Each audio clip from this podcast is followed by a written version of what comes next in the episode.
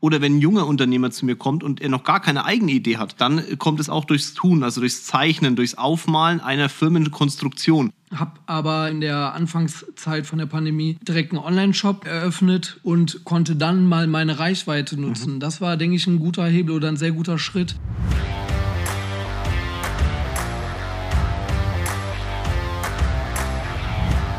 Hallo und herzlich willkommen zu meinem neuesten Podcast. Ist heute der zweite an dem Tag. Den ersten habt ihr wahrscheinlich schon gehört, vielleicht schon vor ein, zwei Wochen, kann durchaus sein. Ich weiß nicht genau, wann sie reingeschmissen werden. Aber die spannenden Gäste werden nicht weniger. Bevor ich jetzt über meinen Gast was erzähle, halte ich einfach mal die Schnauze und lass ihn mal selber erzählen. Weil wenn einer was von sich erzählen kann, dann A, er und B, ein Künstler. Hau raus. Ja, äh, Grüße in die Runde. Ich bin Steffen Mumm. Freue mich hier zu sein, Jörg. Und genau, ich komme aus der Graffiti-Szene, bin Graffiti-Sprüher, ähm, Maler, Künstler, Illustrator. Ist ein bisschen, oder mir fällt es mal schwer, dem Ganzen so einen Begriff zu geben. Ähm, Bilder sagen mehr als tausend Worte, von daher, wer mag, kann sich das gerne mal anschauen. Mich findet man als äh, entweder unter Steffen Mumm oder meinem Künstlerpseudonym Hoka One, also wie der Hocker, nur ohne C. Ähm, Habe ich lange überlegt, was das ja, eigentlich heißt. Genau, was das heißt. äh, Geschichte dazu ist, ich habe früher mal OKE gemalt, das war so mein Graffiti, mein Künstlername damals. Und genau, da ging es mehr darum, einfach Buchstaben, oder es waren einfach Buchstaben, die mir gefallen haben, die äh, Spaß gemacht haben zu malen. Und dann kam irgendwann noch mal ein H dran und ein R. Also ne, der Name hat an sich keine große Bedeutung, es waren einfach Buchstaben, die man konnte irgendwie aussprechen und Genau, und die haben sich sehr schön malen lassen und das ist so geblieben. Was macht jetzt ein Graffiti-Künstler bei mir im Podcast? Ich kann es euch sagen. Der Mann äh, neben mir illustriert die Bilder für Benedikt Salihi, sein Buch. Ich weiß gar nicht, darf man das schon verraten?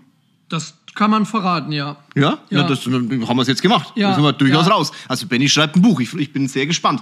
Und ich habe ähm, immer, wenn ich mit Benedikt Salihi ähm, im Teams ein, ein, ein Meeting habe, was wir ja wir im Instagram seht ja sehr oft haben, dann lacht mich von hinten, lachen mich so Gesichter an, so Köpfe. Und irgendwann habe ich zum Benny gesagt, ey, sag mal, wer, wer malt denn das? Und dann sagt er, der Mumm. dann habe ich gesagt, alles klar, den muss ich kennenlernen, weil es einer der Künstler ist, die mit, ihrem, mit ihrer Kunst tatsächlich Geld verdienen. Und als Unternehmer muss ich dann natürlich wissen, wie sowas funktioniert. Mhm. Und jetzt sitzen wir hier zusammen. Wir haben uns schon eine halbe Stunde ausgetauscht vor dem Podcast und es war sehr, sehr spannend. Mal eine Frage an dich. Wenn du als junger Mensch, also wenn du einen jungen Menschen vor dir hast, ja, mhm.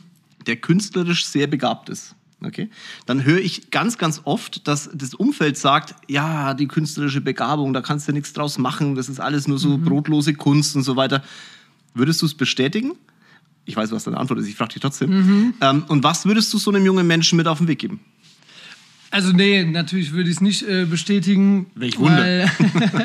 ich glaube, äh, die, also klar, von der Mehrheit kommt sowas dann mhm. des Öfteren mal, aber ich denke, dass äh, wenn man gegen den, wie heißt es so schön, wenn man gegen den Strom schwimmt, kommt man zur Quelle und ich glaube, das ist manchmal ganz gut, dann eben nicht auf die Mehrheit zu hören. Und Tipps, also es gibt so verschiedene Sachen, die, glaube ich, sehr wichtig sind. Das ist, also was ich auf meinem Weg gemerkt habe, ist, dass halt einmal wirklich die Geduld, ne? Dinge brauchen einfach Zeit. Ne? Beispielsweise ein Baum, damit er groß und stark und breit wird, muss er halt sehr, sehr lange wachsen.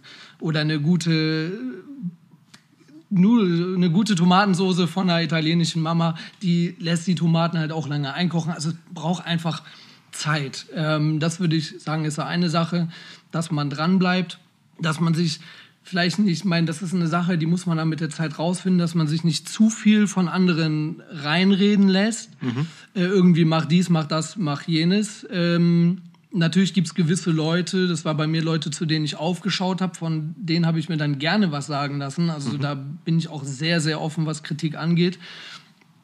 Äh, das sind so Punkte. Und ähm, genau, und ich glaube, was halt ganz wichtig ist, um jetzt als Künstler, egal was man macht, ob es jetzt Musik, Bilder malen oder was auch immer ist, dass für mich Kunst immer 50% Kunst und 50% Unternehmertum ist. Also ich bin mhm. ja irgendwo eine Marke, auch irgendwo ein nicht irgendwo, ich bin ja ein Unternehmer, bist, genau. Du bist eine Marke, du bist Unternehmer. Genau, ja. und ich kenne auch viele, die sehr, also ihre Sache halt sehr gut machen, aber sich nicht verkaufen können. Mhm. So, oder halt denken, okay, wo, sind denn jetzt? Warum verkaufe ich denn nichts? Warum kriege ich keine äh, Projekte rein? Ich mache doch super gute Sachen.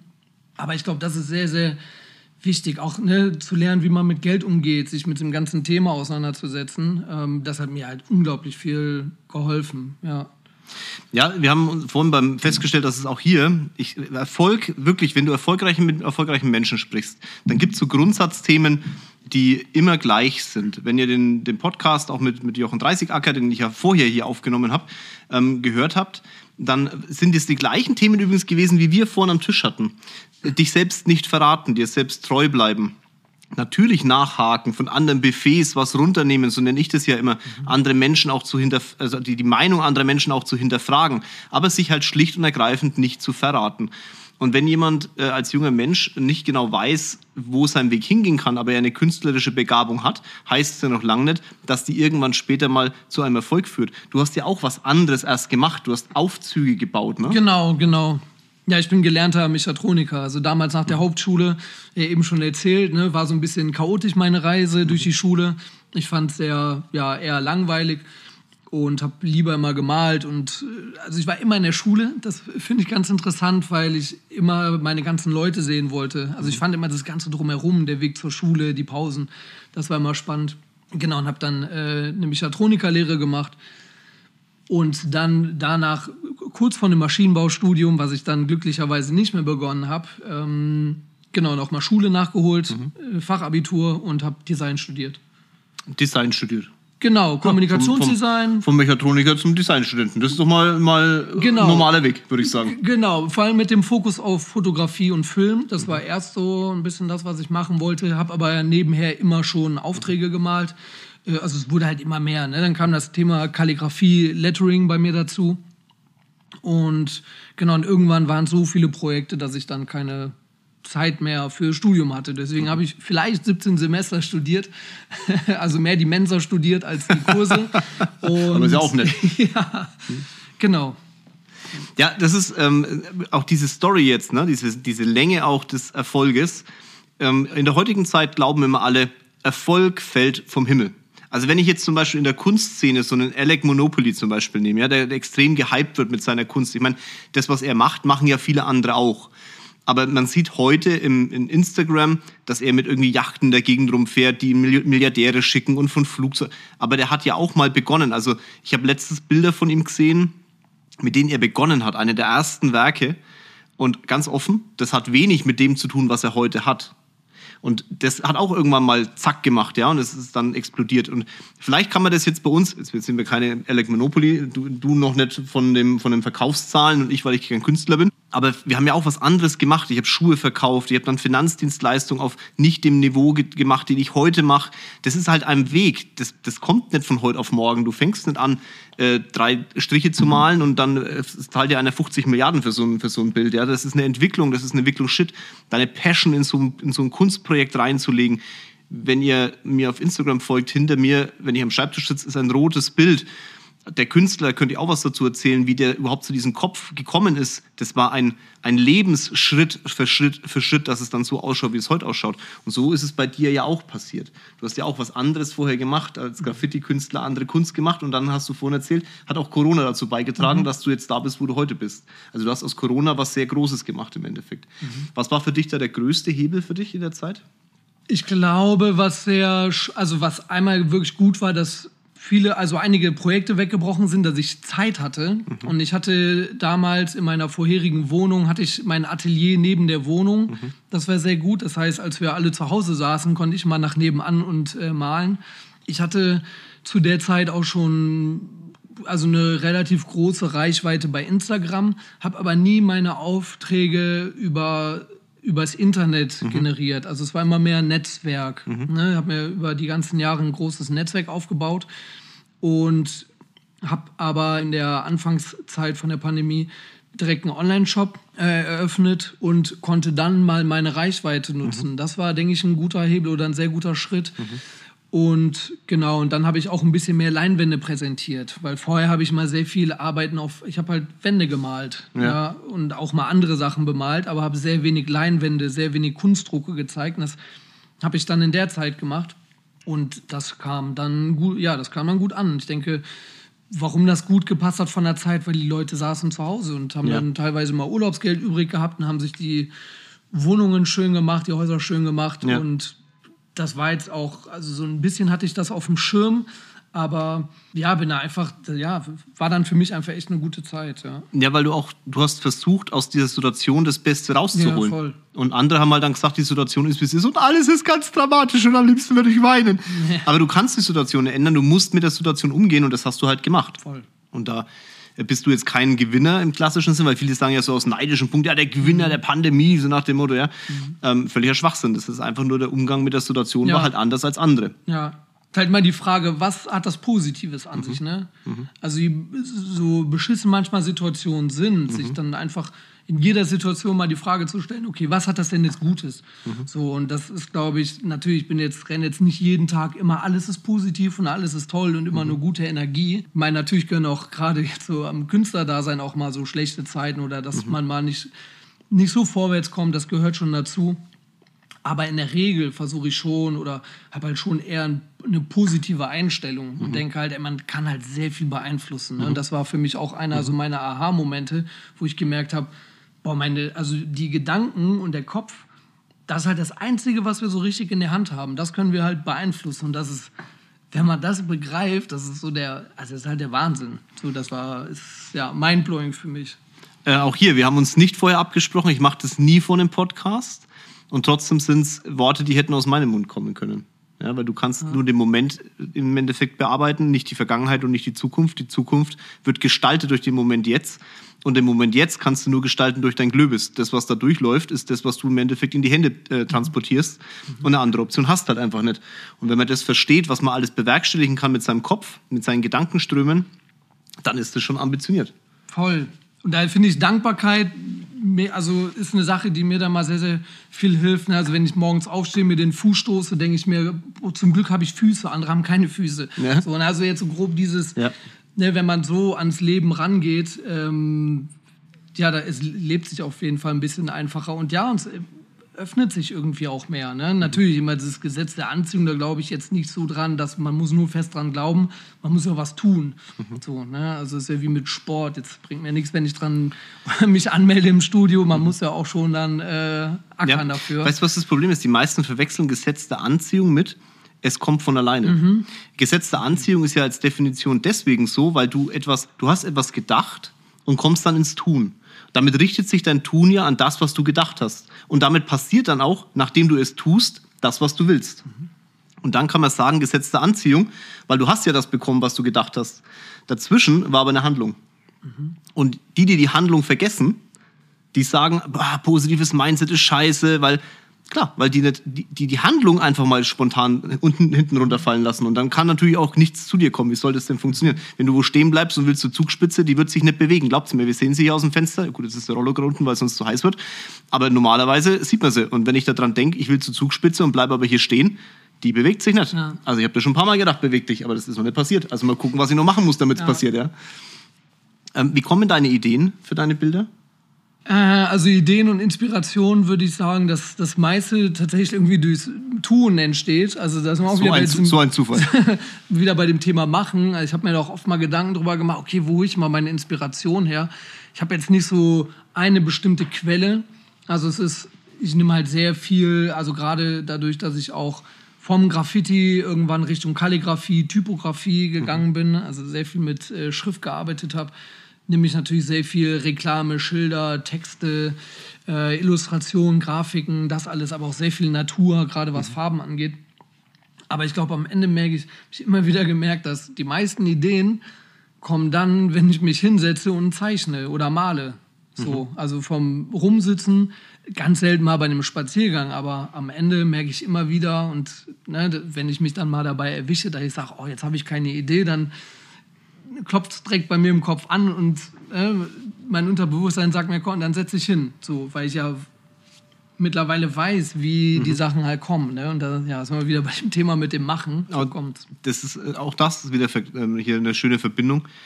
Auch, ich, also ich sage mir, ich bin kein Künstler, das glaube ich aber so nicht, ähm, weil wenn, wenn ihr seht, wie wir Konzepte für Firmen bauen, dann ist das sehr hohe Kunst, also wirklich sehr hohe Kunst. Auch grafisch, weil mein Gekringel muss Herr Nöckel ja dann in irgendeine, in irgendeine Keynote pressen, ja. Und äh, mein Gekringel ist schon auch Kunst, meine halt. ähm, das, was dahinter steckt dann im Endeffekt. Aber das ist genau dasselbe. Ich weiß auch am Anfang nicht, wie ein Konzept für eine Firma aussehen kann, vor allem wenn die sehr breit gestreut ist. Oder wenn ein junger Unternehmer zu mir kommt und er noch gar keine eigene Idee hat, dann kommt es auch durchs Tun, also durchs Zeichnen, durchs Aufmalen einer Firmenkonstruktion. Da hilft natürlich die Erfahrung und die Routine. Deswegen habe ich vorhin auch gesagt, Erfolg fällt nicht vom Himmel. Du brauchst einen gewissen Erfahrungsschatz, aus dem du sowohl das Positive wie Negative mitnehmen kannst, um für die Zukunft gestalterisch tätig zu sein. Deswegen kann ein Elfjähriger zum Beispiel, du hast zwar mit elf mhm. das Graffiti-Spülen angefangen, ja, aber der kann halt nicht so, so noch so begabt sein, aber seine, seine, sein Effekt, den er in einem Bild hat, glaube ich, hat er erst deutlich später, wenn er nämlich viel Erfahrung mitgenommen hat und ausprobiert hat. Und so ist es bei uns in der, in der Sache auch. Also viele fragen uns auch, warum bildet ihr die Leute sechs Jahre aus, bis sie mal an, an, einen, an einen Unternehmer dürfen? Naja, weil halt der Erfahrungsschatz noch nicht da ist, selbst wenn die von der Bank kommen, ja. Ähm, elf Jahre warst du, habe ich, ne, haben wir vorhin gesagt, warst du Graffiti äh, sprühen? Genau, also das war so der erst, also so der Moment, wo ich mich dran erinnere, ja, wo es irgendwie angefangen hat. Mhm. Also ich bin vorher schon öfter in Kontakt gekommen. Ähm, wie sie erzählte, meine die Grundschule damals, äh, auf die ich gegangen bin, die wurde gestaltet von äh, Graffiti-Sprühern. Und das ist mir irgendwie im Kopf hängen geblieben. Und seitdem sind so mehrere Momente, wo ich mal damit in, in Kontakt gekommen bin, die haben sich so bei mir eingebrannt. Und als ich dann in der fünften oder sechsten Klasse ein Schulbuch bekommen habe, wo so eine kleine Graffiti-Skizze drin war, da war es dann so geschehen, weil die habe ich dann lange immer nachgemalt und dann angefangen, so meine eigenen Buchstaben zu entwickeln. Ja, und seitdem hat mich das Thema nicht mehr losgelassen. Mhm. Ich sage mal, man bewegt sich dann, wenn man ein Warum hat. Wir haben vorhin das Thema auch gehabt, mhm. ja. Was war dein Warum, das Thema Graffiti anzugehen?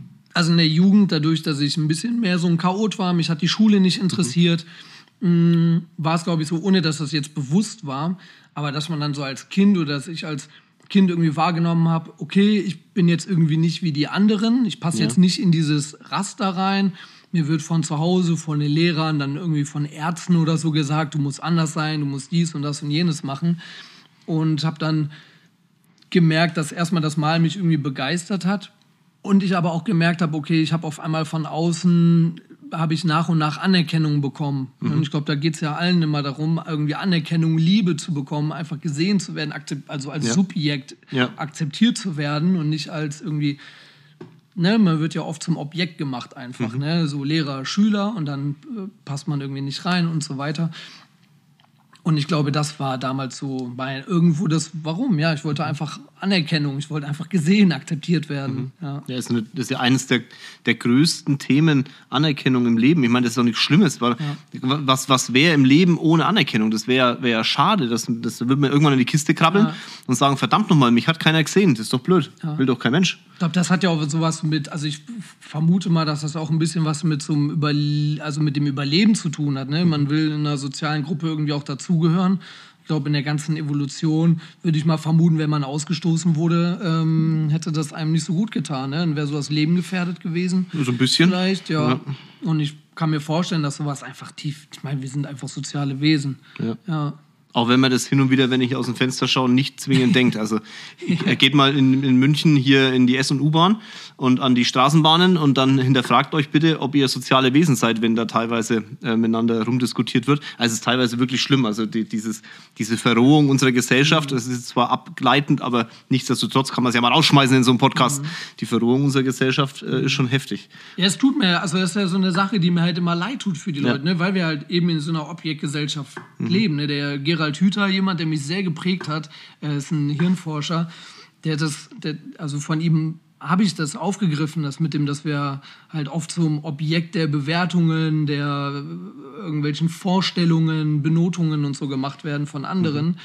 Und Benny hat so schön gesagt, dass wir, glaube ich, vom Subjekt werden wir zum Objekt gemacht und kaufen uns dann wieder Objekte, um uns als Subjekt, also um uns wieder als Subjekt, also um wieder lebendig ist sein. So. Ne? Und ja, ich glaube, das ist, das sieht man halt leider viel, ne? dass sich dann irgendwie beschwert wird und es sind ja am Ende auch irgendwie Emotionen, ne? die die Leute ja. dann haben. Also ich versuche mal das, was mein äh, lieber Benedikt Salehi, Grüße gehen raus, äh, sehr äh, weise von sich gegeben hat und das du jetzt gerade ähm, auch hier reingeschmissen hast. Auf gut Deutsch, du versuchst wegzukommen von Bewertungen, um dir dann was zu kaufen, was dir wieder eine Bewertung gibt. So, kurz runtergebrochen. Und äh, ich schaue in mein Handgelenk und denke so, ja, er hat recht, er hat recht. Es ist auch nichts Schlimmes an der ganzen Nummer. Ich kann euch nur sagen, dass irgendwann diese, diese ganzen Themen langweilig werden. Also ich habe jetzt vor kurzem ein Video reingestellt auf YouTube zum Thema Statussymbole. Also Statussymbole sind toll, die, die motivieren dich in den ersten Jahren, weil du sagst, Mensch, das und das. Du hast auch einen, einen Ring an deinem Finger, wo deine, dein Kopf drauf ist. Das ist auch ein Status, das ist dein Status. Das, so. Aber irgendwann wird so, dass du genug Status gesammelt hast in dem Bereich, also in materiellen Formen, und dann wird es echt langweilig. Also früher habe ich mein, mein erster Porsche, ich kann euch noch genau sagen, was ich für ein Gefühl hatte, als ich bei Porsche zu Tür rein bin. Also in Stuttgart, ich habe in Zuffenhausen mein Auto abgeholt. Mein Papa war dabei und der, der, derjenige, der das Auto übergeben wollte, hat zuerst meinen Papa angesprochen, weil er dachte, mein Papa kauft diesen Porsche. Und dann hat er gemerkt, okay, das ist der verkehrte Herr Kinzel. Also hat er mich angesprochen und hat sehr ungläubig mich angeguckt. Und ich habe dieses Gefühl, dieses, ah, guck an, ich habe einen Status jetzt, ne, der Typ. Und das, ah, schau, anscheinend bin ich doch nicht so alt, wie ich immer denke. Und ah, es ist schon einiges passiert hier. Und dann das erste Mal anlassen, das erste Mal einen ersten Gang einlegen, weil mein erster Porsche war ein Handschalter. Ich habe gesagt, ein Porsche muss man als Handschalter fahren und bla bla bla. Mein zweiten Porsche, den habe ich schon gar nicht mehr abgeholt im Werk. Äh, dann war es mal wieder ein Turbo, wo ich cool. Also das wird immer kürzer, diese Befriedigungssituation. Und dann irgendwann suchst du dir Sachen, die ein bisschen mehr sind als das rein materielle. Aber ich muss ehrlich sagen, dieser erste Porsche in meinem Leben hat viel bewegt und der bewegt heute noch in meinem Leben sehr viel. Also dieser Status ist nichts Schlechtes, nur die Bewertung für dich selber, die wird auf Dauer immer wieder anders. So ähnliche Erfahrungen in deinem Leben? Ja, der sagte, das Thema hatte ich mit dem mit Benedikt auch schon mal und er sagte dann mal ganz schön halt sowohl als auch. Ne? Man muss ja nicht entweder oder. So, weil ich hatte auch eine Zeit lang so einen amerikanischen Jeep gehabt und klar, jetzt rückblickend, ich meine, es war ein schönes Auto, finde ich mhm. immer noch ein schönes Auto, aber habe irgendwann gemerkt, okay, der hat mir zu viel Kopfschmerzen bereitet, warum hasst du den überhaupt? Und natürlich würde ich lügen, wenn ich sagen würde, dass das nicht auch irgendwo Status, dass man mhm. vielleicht auch mal was kompensiert oder so. Jetzt habe ich mir einfach einen Kombi gekauft, der mhm. einfach funktioniert für das, was mhm. ich mache, zum Arbeiten. Aber natürlich ist das schön, sich gewisse Dinge zu holen. Ich glaube, dass es dann immer wichtig ist, okay, warum mache, also brauche ich das unbedingt, um mich gut zu fühlen oder mhm. fühle ich mich auch so gut und kaufe mir das einfach, weil ja, Autos sind schön und wenn ich jetzt irgendwie Bock hätte oder irgendwann mal wieder so ein Auto kaufe, an dem ich auch rumarbeiten kann, rumwerkeln kann, ähm, oder jetzt was wie der Ring oder so, ja, das ist ja auch schön, aber ich, wenn der jetzt weg wäre, gut, dann wäre er halt weg. Mhm. So, dann bricht aber nicht irgendwie alles zusammen weil ich weiß, dass so mein der mentale Ursprungspunkt halt in mir drin ist und jetzt nicht in Dingen außen. Also, ja, ne? ja, auch ganz, ganz wichtig, sonst äh, bewegt man sich auch nicht. Wenn man ständig ja. nur dem Status hinterherläuft, in Anführungszeichen, ja. dann ist es auf Dauer nicht motivierend genug für, für viel Erfolg.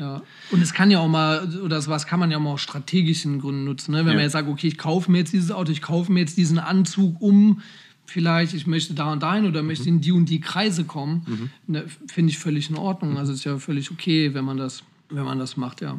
Gibt es Künstler, von denen du sagst, ähm, ich sage jetzt nicht als Vorbild, weil ich glaube nicht, dass du Vorbilder hast. Wäre jetzt nicht meine, also, oder sagst du, du hast Vorbilder? Ich habe dir jetzt was im Mund gelegt, aber hast du Vorbilder? Ja, Künstler jetzt nicht direkt. Es gibt eher andere Leute, zu denen ich aufschaue. Das dann auch mehrmals das Thema Unternehmertum, mhm. Mindset, was ich sehr spannend finde. Aber es gibt natürlich auch so ein paar Leute, die einfach einen klasse schönen Auftritt haben, die sehr schöne Projekte machen, also wo ich mal merke, okay, das wäre auch was, da, mhm. da würde ich auch gerne hin. Da gucke ich mhm. jetzt nicht sehr viel drauf, aber das ist schon so, ne, wenn, wenn ich mir jetzt so mein Vision Board mache oder so, dann gibt es auch schon so ein, zwei Leute, ja, ein, zwei fallen mir ein, wo ich sagen mhm. würde, das wäre das wäre schon eine schöne Richtung. Okay, also ich definiere es jetzt. Ich bin jetzt so frech, sag, du hast keine Vorbilder. Du machst das, was ich immer sage. Du nimmst vom Buffet anderer etwas runter, was dir schmecken könnte, um mhm. zu schauen, ob es in deinem Leben passt. Mhm. Ist das okay so? Voll. Ja. Das, ja, sehr schön. Weil ich hinterfrage immer dieses mhm. Thema Vorbilder, weil mhm. Vorbild heißt, du läufst dir jemanden hinterher und wenn du jemand hinterherläufst, kannst du deinen eigenen Weg nicht gehen und kannst mhm. auch dich selbst nicht finden. Mhm. Wenn die aber etwas haben, von dem du der Meinung bist, Mensch, das könnte in dein Leben passen und das adaptierst für dich und dann auch weiterentwickelst, dann ist sowohl in der Kunst als auch in der Unternehmensberatung oder in allem, was man tut, etwas für die Person gewonnen. Deswegen hat es mir jetzt mal interessiert, das ist übrigens die Kaffeemaschine, sie geht mal wieder aus. Ihr kennt im Podcast ja das Problem. Jetzt habe ich auch fast meinen Faden verloren, aber ich komme wieder zurück. Ich weiß es, ich weiß es, ich weiß es. Nein, genau, das wollte ich noch von dir wissen. Was, was würdest du sagen, wo deine Kunst die nächsten Jahre hingeht? Kannst du das für dich so ein bisschen definieren? Oder hast du dann einen Plan, ein Ziel, einen Weg, den du gehen möchtest?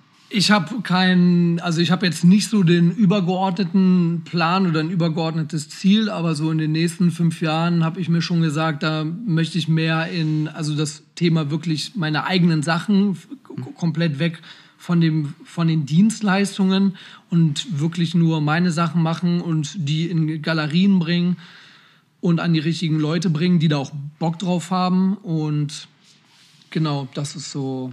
Hast du das Gefühl, man braucht noch Galerien? Äh, nein, also ich habe zwar auch hier und da schon kleine Ausstellungen gehabt, habe jetzt auch meine Solo-Ausstellung im mhm. August in Düsseldorf.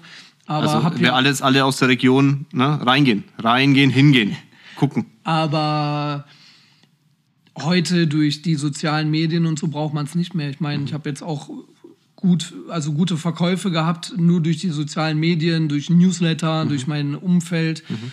äh, ohne eine Galerie. Also, und ich meine, das merken Galerien natürlich heute auch, dass man, ja, dass viele Künstler es nicht mehr brauchen. Nichtsdestotrotz ist schon schön, wenn man eine, ja. gute, eine gute Galerie hat, mit der man äh, zusammenarbeitet. Ähm, da hätte ich auch schon Lust drauf, ja. Also ich schätze das schon. Also ich finde auch, dass man online sehr viel einkaufen kann, aber ich schätze schon diesen Bezug zur Kunst, wenn man es sieht. Also ich bin ja wirklich kein Kunstexperte. Bei mir ist es echt so, ich habe keine Ahnung, von wem irgendwas ist oder von was irgendwas ist, aber ich schaue es mir an und sage, geil. Also so wie ich halt deine ja. Bilder beim Benny im Hintergrund gesehen habe und gesagt habe, ey, das ist ja mal crazy hier. Von daher, ich glaube schon, dass, es das, dass diese Themen weiterkommen und dass, auch, dass es aber spezieller und spitzer wird. Also diese Masse wird nicht mehr sein, sondern es wird eher so im Spitzen sein. Ähm, was sagst du zum Thema NFT? Ja, ist äh, also bei mir ein Mittel zum Zweck. Ich habe ein NFT, wie nennt man es, gemintet. Ähm, bin gerade dabei, eine Kollektion zu entwickeln, so 333 verschiedene mhm. Köpfe. Finde ich interessant. Mein Herz schlägt nicht so sehr dafür, aber da sind wir wieder bei diesem Strategiethema. Ich mache es eher aus strategischer Sicht. Ähm, genau, ich finde es spannend ähm, ist, glaube ich, wie mit allen Sachen, dass viele Leute das natürlich erstmal noch nicht greifen können oder den Wert darin noch nicht sehen. Ne? Und es braucht halt mhm. seine Zeit, ne? bis da genug Leute wie jetzt mit Geld, mhm. ne? da glauben wir auch alle dran, mhm. dass ein 50-Euro-Schein halt 50, also ne, 50 Euro wert ist. Und ich glaube, das fehlt oder das ja, braucht in dem NFT-Bereich halt noch so ein bisschen. Aber ich denke, da wird sehr, sehr viel passieren in den nächsten Jahren. Ja. Ja, ich, ich denke, es wird also zwei Richtungen geben. Das eine ist wirklich Kunst, mhm. um zu sagen, ich habe das meinetwegen in, digital, in der digitalen Welt in einer Art digitalen Galerie. Das wird mit Sicherheit entstehen, diese Thematik. Ich sehe es aber eher in der Masse weniger als Zahlungsmittel, sondern als Eintrittsmittel. Also ich habe mit Jochen 30 Acker ja auch, ich nehme jetzt den Jochen einfach nur im Mund, Jochen, äh, Grüße gehen raus, der hat ja auch gerade den ersten äh, digitalen Wein, also das ein NFT gemacht mit Wein, ja, das ist auch sehr crazy aber es ist halt eine Eintrittskarte für eine ganz besondere Art von Wein, die sehr lange reift. Und bevor du halt dir irgendwie einen Schein oder sowas ausdruckst, nimmst halt ein NFT und hast in zehn Jahren die Garantie, du bekommst diese Flasche Wein, weißt auch, wo die liegt und wo die lagert. Und so sehe ich das auch. Ich glaube, dass es eine Eintrittskarte wird für bestimmte Clubs, für bestimmte, also Gemeinschaft von Menschen, nicht Club, äh, wir gehen tanzen, sondern Gemeinschaft von Menschen. Wobei selbst das wäre möglich, dass man durch das NFT einen Eintritt hat zu bestimmten Events, die man, an die man sonst nicht rankommt, zum Beispiel.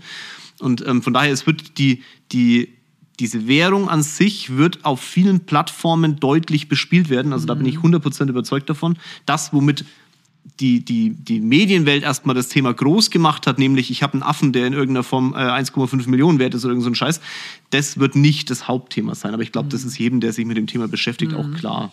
Was ja auch interessant ist, dass heute, heutzutage die Kids ja hingehen und sich für gewisse Spiele dann irgendwelche mhm. Skins, irgendwelche, ne, also jetzt ja. Charaktere aussehen, kaufen und ihre Eltern dann fragen, ob die Geld bekommen, um sich ja. für ihren Spielecharakter irgendwelche Kleidung zu kaufen. Und dementsprechend meinen, ob das jetzt eine gute oder eine schlechte Entwicklung ist, ne, da, das lassen wir mal weg. Aber ich kann mir schon gut vorstellen, dass man irgendwann halt in diesem Meta-Universum mhm. irgendwie seine digitale Wohnung hat und da dann vielleicht auch sagt, okay, ich kaufe mir jetzt hierfür auch noch äh, Leinwände, mhm. genau, ne? ich kaufe mir jetzt einen Sneaker und habe den Sneaker noch als NFT und kann mhm. in meinem Avatar anziehen. Ich meine, ne, ich bin da halt echt komplett raus so bei dem Thema. Also jetzt, ne, ich mach's, aber ich bin so, das ist so, das ist nicht so ganz meine Welt. Mhm. Aber ich glaube, da wird es irgendwie hingehen. Ja, kann ich mir vorstellen. Es kann noch nicht deine Welt sein, weil die Welt noch nicht existent ist. Ja. Aber du hast schon sehr klare Vorstellungen, wie so eine Welt aussehen kann. Deswegen bist du offen für so eine Welt, würde ich jetzt definieren, genauso wie ich. Ich kann es mir auch, ich, also ich, das kreativ bauen, das wäre jetzt auch nicht meins. Aber damit zu arbeiten, das denke ich dann schon. Wobei unsere Kinder, also die Generation, wie alt bist du? Du bist 31. 31. Ne? Ja, also elf Jahre jünger als ich. Gott, bin ich alt. Die Menschen, die nach uns kommen, deutlich nach uns, die werden ja nichts anderes kennen. Die kennen diese Welt dann schon und für die können ja nicht sagen, das ist nicht meine Welt, weil in der Sekunde ist es ja ihre schon. Mhm. Und das ist das Faszinierende an unserem Universum hier. Äh, du hast ja keine Möglichkeit, da auszubrechen. Mhm. Wie, der Moment, wie er halt ist, der ist so und dann kannst du für die Zukunft daraus gestalten tätig sein. Mhm. Aber viele andere haben halt für andere schon etwas gestaltet und damit müssen sie jetzt umgehen. Und wenn unsere Gesellschaft sich dahin entwickelt, im Digitalen unterwegs zu sein, dann werden unsere Kinder dagegen nichts tun können, mhm. weil wir heute die Entscheidung getroffen haben. So hart wie es klingt. Ja. Sag was, hau raus. Du hast, du hast gerade so angesetzt. Also hier, wir ja. sind hier frei in dem Podcast, ja, ne? Ja, ähm, ich glaube, da ist es wichtig, wie man dann damit umgeht ähm, mit dem ganzen Thema, weil ich glaube, ich finde das Thema, wie wachsen Kinder auf, wie ne, entfalten sich Potenziale und ich glaube, dass diese, dieses ganze virtuelle, digitale, wenn man es richtig nutzt, das ist ja wie Social Media, wenn man es vernünftig benutzt, ja. kann einen das mal 100 pushen, wenn man es falsch benutzt, zieht einen das minus 100 nach unten. Ja. Und ich glaube, das wird so eine Herausforderung, wie man den, der, den, den Kids, den zukünftigen Generationen, das halt beibringt, also ein gesunder Umgang damit. Ne? Weil ja. ich glaube, so, wenn man etwas in der Realität irgendwie nicht schafft, keine, eben diese Anerkennung und ja. so nicht bekommt, dann sich in eine, was ja jetzt schon passiert, sich in eine digitale ja. Welt ähm, flüchtet, da dann irgendwie Level 100 ist und das und das und da halt die Anerkennung mhm. bekommt. Ob das so das, der optimale Weg ist, ob das auch der Welt irgendwie dann was bringt, das ist halt so. Also das glaube ich sind schon interessante Fragen, die man sich so in den nächsten oder die man sich jetzt auch schon stellen muss, ne? wie man ja. das nahe bringt. Wobei man deutlich sagen muss, wir kommen aus ähnlichen Problemen als Kinder. Mhm hatten wir beide eine Thematik. Wir waren als Kinder jetzt nicht die Besten in der Schule mhm. und hatten, haben auch unsere Anerkennung gesucht. Ich habe meine Anerkennung im Sport gefunden. Du hast deine Anerkennung dann in, in der künstlerischen mhm. Auslebung deiner, deines, deiner Kunst gefunden, ja. Weil Ältere dann gesagt haben, Mensch, was machst du da Geiles? Mhm. Und so ist es halt bei den Kindern jetzt. Die haben halt ein weiteres Spielfeld entdeckt, auf dem sie sich austoben können. Bei mir war es halt Turnen, äh, und das hat halt keiner gemacht und ich konnte es. so einfach war es. Ja. Und äh, dann, dann, dann Sport im Allgemeinen und bei dir war es halt, du, jemand anders konnte halt mit Elf eine. Graffiti sprühen. Und jetzt ist es halt dann die etwas künstler, äh, künstler, künstliche Welt, die dann da mhm. entsteht. Deswegen muss man immer aufpassen, ob man jetzt, äh, was man, wie man es bewertet. Ich weiß, wie du es meinst, aber es ist immer mhm. der Punkt, man muss immer aufpassen, wie man es bewertet. Ja, und Schwierig. Das ist wie, wie bei uns beiden hat mit Sicherheit unsere Lehrer haben gesagt, aus denen wird nie was. Klasse, ja, klar. und heute sitzen wir hier, ja. nehmen gemeinsam Podcast auf und reden über Mindset, ja. über, über wie werden unsere Kinder entwickelt. Uns ja. hat als Kinder keiner ein Kind in die Hand gedrückt. Ja, also mhm. das ist, muss man einfach mal deutlich so sagen. Und jetzt sprechen wir da so entspannt drüber. Wir haben 33 Minuten voll. Ich äh, glaube, wir haben vieles mitgegeben, was meine Hörer jetzt in irgendeiner Form auf ihr Leben runterbrechen können. Möchtest du noch was mitgeben aus deiner Welt, was du so einem Unternehmer, der das jetzt hier hört, oder auch jemanden, der in jungen Jahren ist und vielleicht seinen Weg noch sucht, was du unbedingt dem mitgeben würdest auf dem Weg mit deinen 33 Jahren, wenn du zurückschaust? 31 noch. Ah, 31, Entschuldigung, ah, verdammt. Alles, ähm, da habe ich mich mal kurz älter gemacht, weil ich mich so alt fühle. Also wenn es so eine Sache, eine Sache gibt, die mir halt richtig viel gebracht hat oder die nach wie vor noch sehr wichtig ist, ist wirklich das Auseinandersetzen mit sich selber, mit seiner inneren Welt. Wirklich halt dieses, die gute, alte, gehypte Persönlichkeitsentwicklung. Also wirklich sich selber kennenlernen, seine Emotionen kennenlernen. Und ich glaube, gerade so in der heutigen Welt, wo in den Medien und so, glaube ich, schon auch teilweise sehr verzerrte Bilder gezeigt werden. Ne? Gerade was, also ich finde immer so ein gutes Ding oder so eine sehr kontroverse Sache, wie jetzt zum Beispiel mit den Jungs, die ihre Emotionen zeigen sollen, wo ich eher der Meinung bin, lernt eure, also kennt eure Emotionen, setzt euch mit euren Emotionen auseinander, seid nicht voll emotional, jetzt nur also als Beispiel, weil ich mag das nicht so, wenn Leute voll emotional sind und sich dann emotional nicht unter Kontrolle haben sondern mir sind Leute lieber, die ihre Emotionen im Griff, also die ihre Emotionen kennen, ja, und die die im Griff haben, nicht unterdrücken. Ne? Das ist nur verstehen, was in einem passiert.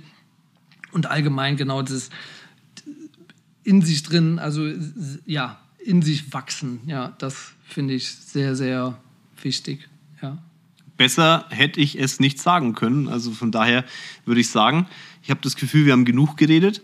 Egal, wo du den Podcast hörst, ob beim Sport, früh, morgens, abends, nachmittags, ich wünsche dir ganz, ganz viel Erfolg, genau bei dem Thema, dich mit dir selbst zu beschäftigen, deinen Weg zu gehen, deine Schritte nach vorne zu gehen und dich, dich nie zu verraten in dem, was du tust. In dem Sinne, ganz liebe Grüße aus München, euer Jörg und der Steffen. Ja, schöne Grüße.